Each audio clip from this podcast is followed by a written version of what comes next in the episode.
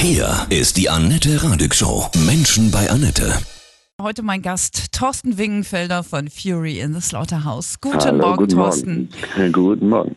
Wie hast du dich gefühlt, als du gehört hast, dass alle großen Festivals abgesagt wurden? Es ist jetzt keine Neuigkeit, die uns äh, wahnsinnig überrascht hat, weil wir natürlich in Kontakt stehen mit diversen äh, Leuten, ähm, die, die da nah am Puls dieser merkwürdigen Zeit sind. Und es war vorauszusehen, dass es passiert. Und wir haben ja auch schon vorgeplant, auch bei Wingenfelder und bei Fury auch, dass wir da in irgendeiner Form vielleicht dieses Jahr spielfähig sind. Deswegen kam es jetzt nicht vollkommen überraschend. Ihr wolltet ja voll durchstarten jetzt auch, ne? Mit der Tour und im April euer neues Album. Die Ja klar, wir hatten ja, Single. ja, ja, ja, gut, wir haben natürlich einen Plan gehabt, eine Idee vom Leben und äh, Corona ist natürlich fast so unberechenbar geworden wie, wie, wie keine Sache vorher. Natürlich würden wir gerne, wenn wir das Album, unser neues Album, was wir nun sehr, sehr lieben, rausbringen, natürlich auch live spielen, weil das natürlich die direkteste Essenz ist von allem, die man da ernten kann. Aber äh, ja, wie gesagt, wir, wir müssen jetzt zum zweiten Mal, das ist natürlich extrem, Ja. ähm, diese großen Open Airs, die teilweise auch schon fast ausverkauft waren und gut verkauft waren, wieder verschieben auf 22 und haben jetzt mit Hilfe unserer Jungs und Mädels da probiert, irgendeinen adäquaten Ersatz zu schaffen, der Corona-konform ist, von dem wir aber auch natürlich ausgehen, dass es funktioniert, aber auch nicht genau wissen, wie es funktioniert, weil alles natürlich krass in Bewegung ist. Ne? Fühlt ihr euch im Stich gelassen, Herr Künstler, Musiker? Ja, ich meine, ich habe 30 Jahre Betriebszugehörigkeit bei Fury und kann Solo spielen.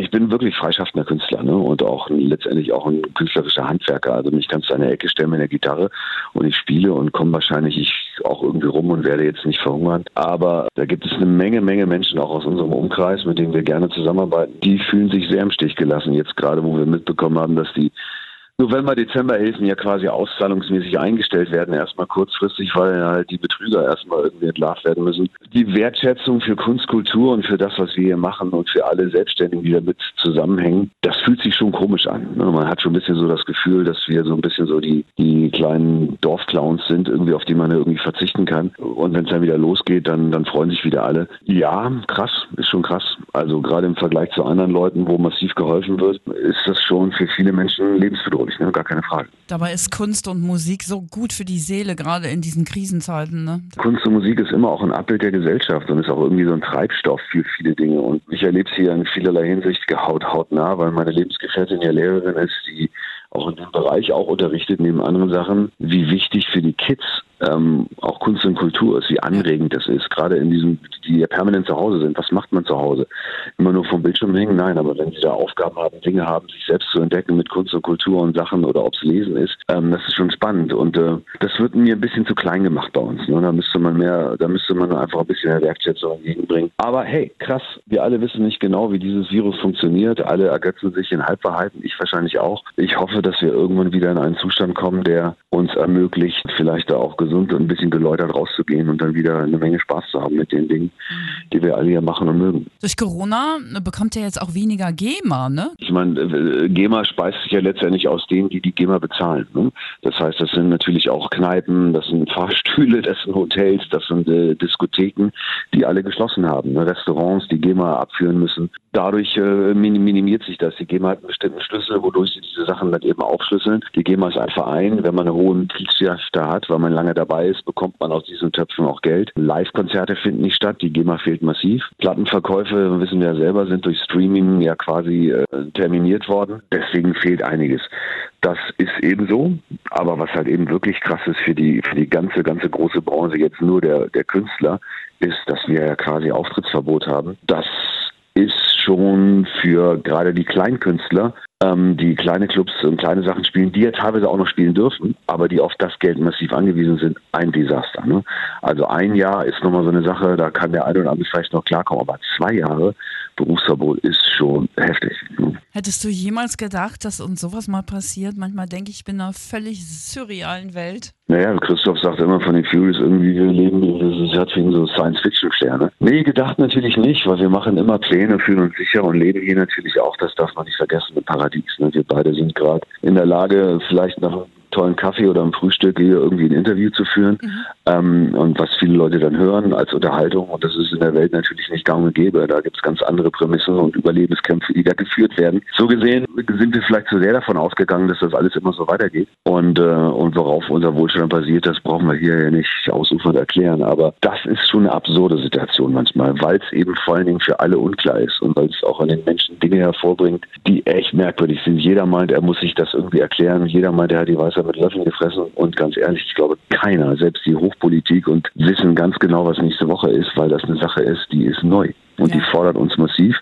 Und die fordert uns auch als Gesellschaft, finde ich. Und da muss ich ganz ehrlich sagen, würde ich mir so ein bisschen mehr Entspanntheit und Ruhe und Klarheit und auch ein bisschen mehr Biss wünschen. Ne? Und ich finde, das ist sehr viel Spaltung, hm? ist sehr viel Spaltung total, im Feld. Ne? Total, ne? Also die ja. Gesellschaft ist komplett zerrissen. Wir sind Worte und Aggressionen und Wut im Feld. Der eine versteht den anderen nicht. Derjenige, der Angst vor Corona, vor der Krankheit so extrem hat, der kann mit einem nicht sprechen, der Angst vor Verlust seiner Existenz hat, ja. Oder der denkt, meine Freiheiten sind eingeschränkt, ja. So ganz genau. Das ist, geht um ganz, ganz, ganz, ganz viel um Ängste, um, um Situationen, mit denen wir nicht mehr umgehen können, weil wir die wahrscheinlich auch nicht, nicht mehr so gelernt haben. Ne? Ja. Wir haben nicht, also gerade auch eine Menge Menschen, hier kenne, auch Leute aus meinem Bekanntenkreis, die sind mit solchen Krisensituationen nicht vertraut. Mhm. Und die sind sehr darauf erpicht, dass ihr Leben einfach so weitergeht. Und das ist krass. Und bei den Kids ist es manchmal noch, noch krasser. Und Menschen sind dann gar nicht mehr gewöhnt, ihre Kinder zu Hause zu haben und wissen gar nicht, was sie mit denen anfangen sollen. Also Beziehungen, die auf einmal aufeinander hängen, sind gar nicht mehr in der Lage, irgendwie ein System zu entwickeln,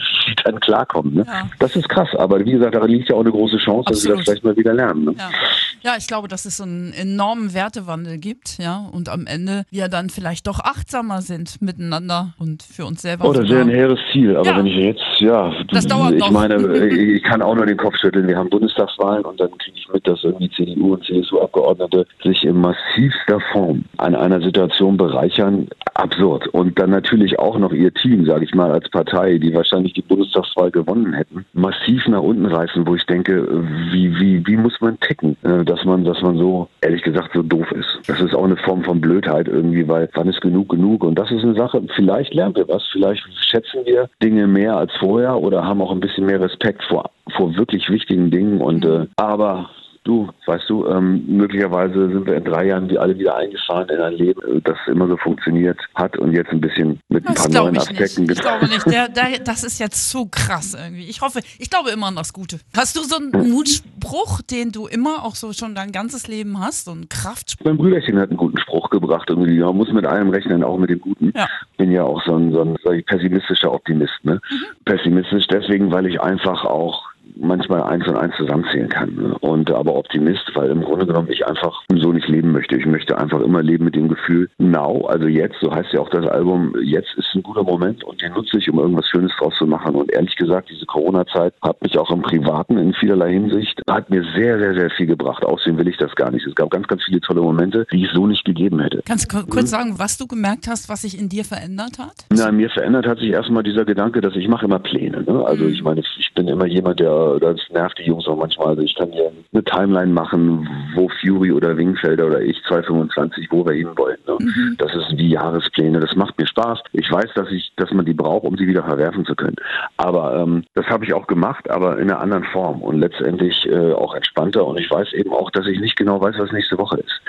Und das verhilft dir natürlich auch manchmal den Tag ein bisschen anders anzugehen, wenn du es dir leisten kannst. Und auch Freundschaften und Beziehungen noch ein bisschen intensiver zu pflegen und zu sehen. Ganz einfach. Das ist eine ganz einfach simple Geschichte und, und manchmal auch die berühmten Fünfe gerade sein zu lassen. Und das ist auch keine Frage von, kann ich mir das leisten? Das kann sich jeder leisten. Einfach mal irgendwie bestimmte Dinge nicht zu machen und sich hinzusetzen und spazieren zu gehen oder zu quatschen oder, oder eine Pflichtaufgabe einfach auch viel spaßiger anzunehmen, weil sie, weil sie gerade zu tun ist und weil es vielleicht sogar auch Bock macht, das machen zu dürfen und zu können. Klingt ja. jetzt ein bisschen kryptisch, aber Doch. ich glaube, du weißt, was ich meine. Hast du auch einen ähm, größeren Zugang zur Natur bekommen? Den habe ich immer. Den ah, habe ich immer gehabt. Cool. Ich wohne jetzt, wohne jetzt hier im Wendland, ähm, bin ja aus der Region Köln weggezogen und das ist eine mystische Gegend, ja. muss ich sagen. Das Castorland, ne? Die sind alle anders da, das ist cool. ja, und da in den, ich kann hier direkt quasi in, in, in Wäldern verschwinden, oh. wo ich dann niemanden sehe. Ne? Mhm. Also da kann ich zwei Stunden spazieren gehen und da ist keiner. Ne? Da kommt höchstens mal kommen zwei Füchse und dann vielleicht nochmal ein Hase und drei Rehe. Und das genieße ich sehr. Also mein Freund Jan Löckel sagt immer Waldbaden. Ja, ähm, ja. Genau, sowas in der Art. Ne? Ja. Und der Zugang zur Natur ist, ist ja eigentlich auch ein Zugang zu dir. Du bist ja ein Teil davon. Mhm. Und sich da ein bisschen aufzutanken, sich ein bisschen zu entspannen, also mir hilft das immer sehr viel. Die Möglichkeiten gab es auch vermehrt ne? in der Zeit. Dass man einfach mal rausgehen konnte, konnte sagen, soll ich jetzt mal einfach eine Stunde laufen oder spazieren gehen. Und äh, es sind andere Gespräche, die man hat, wenn man zu zweit ist. Ich genieße das sehr, ja. Eure neue Single kommt am 19. März, ja, nächsten Freitag ist das, ja. Letter to myself. Was für eine schöne Idee, sich jetzt mal einen Brief an sich selbst zu schreiben in dieser verrückten Zeit. Ich meine, wir sind ja nicht mehr 17, das heißt, wir sind auch manchmal irgendwie wirklich in dem Alter, wo wir sind, in der Form, dass wir so ein bisschen zurück, also nicht zurückschauen, aber dass wir uns anschauen. Ne? Wie war das und wo wollen wir von da aus hingehen? Und die, den Song haben wir geschrieben zusammen mit Kiko Masbaum und Daniel Flamm und äh, wir haben uns halt eben darüber unterhalten, was total Spaß gemacht hat, über dieses Thema. Letter to myself. Ich, ich, ich schreibe mir selber einen Brief. Ne? Ich, ich begegne mir selber und wer bin ich geworden? Ist das cool? Cool und bin ich damit happy und wo sind die Punkte, die nicht hinhauen und äh, möchte ich mich gerne überhaupt treffen und wie mache ich das? Ne? Und das ist quasi der Inhalt des Songs. Es ist ein ziemlich schneller Song, Rocksong und wir haben ja jetzt gerade 1995 rausgebracht als, als Teaser und jetzt kommt Letter to Myself und das ist so ein bisschen diese, diese neu gewonnene Fury-Frische, ne? Auch mhm. von, von mit, mit Gitarren und Spaß und Geil. immer auch einem schnelleren Beat. Ja, macht unfassbar Spaß. Ich, wir sind also wirklich alle selber überrascht von uns und über uns, dass wir mit hier unserem Produzenten Vincent Sorg hier ein Ding hingehauen haben, was anscheinend alle hören. Mhm. Meine Kids zum Beispiel, die irgendwie zwischen, zwischen 19 und 13 sind, flippen auf dieses Album aus. Das habe ich noch nie gehabt. Thorsten, vielen Dank. Ich wünsche dir von Herzen alles Gute. Alles klar. Grüß deinen Bruder, euch. ne? Kai. Mach Tschüss. Ciao, ciao. Tschüss. Tschüss. Ciao.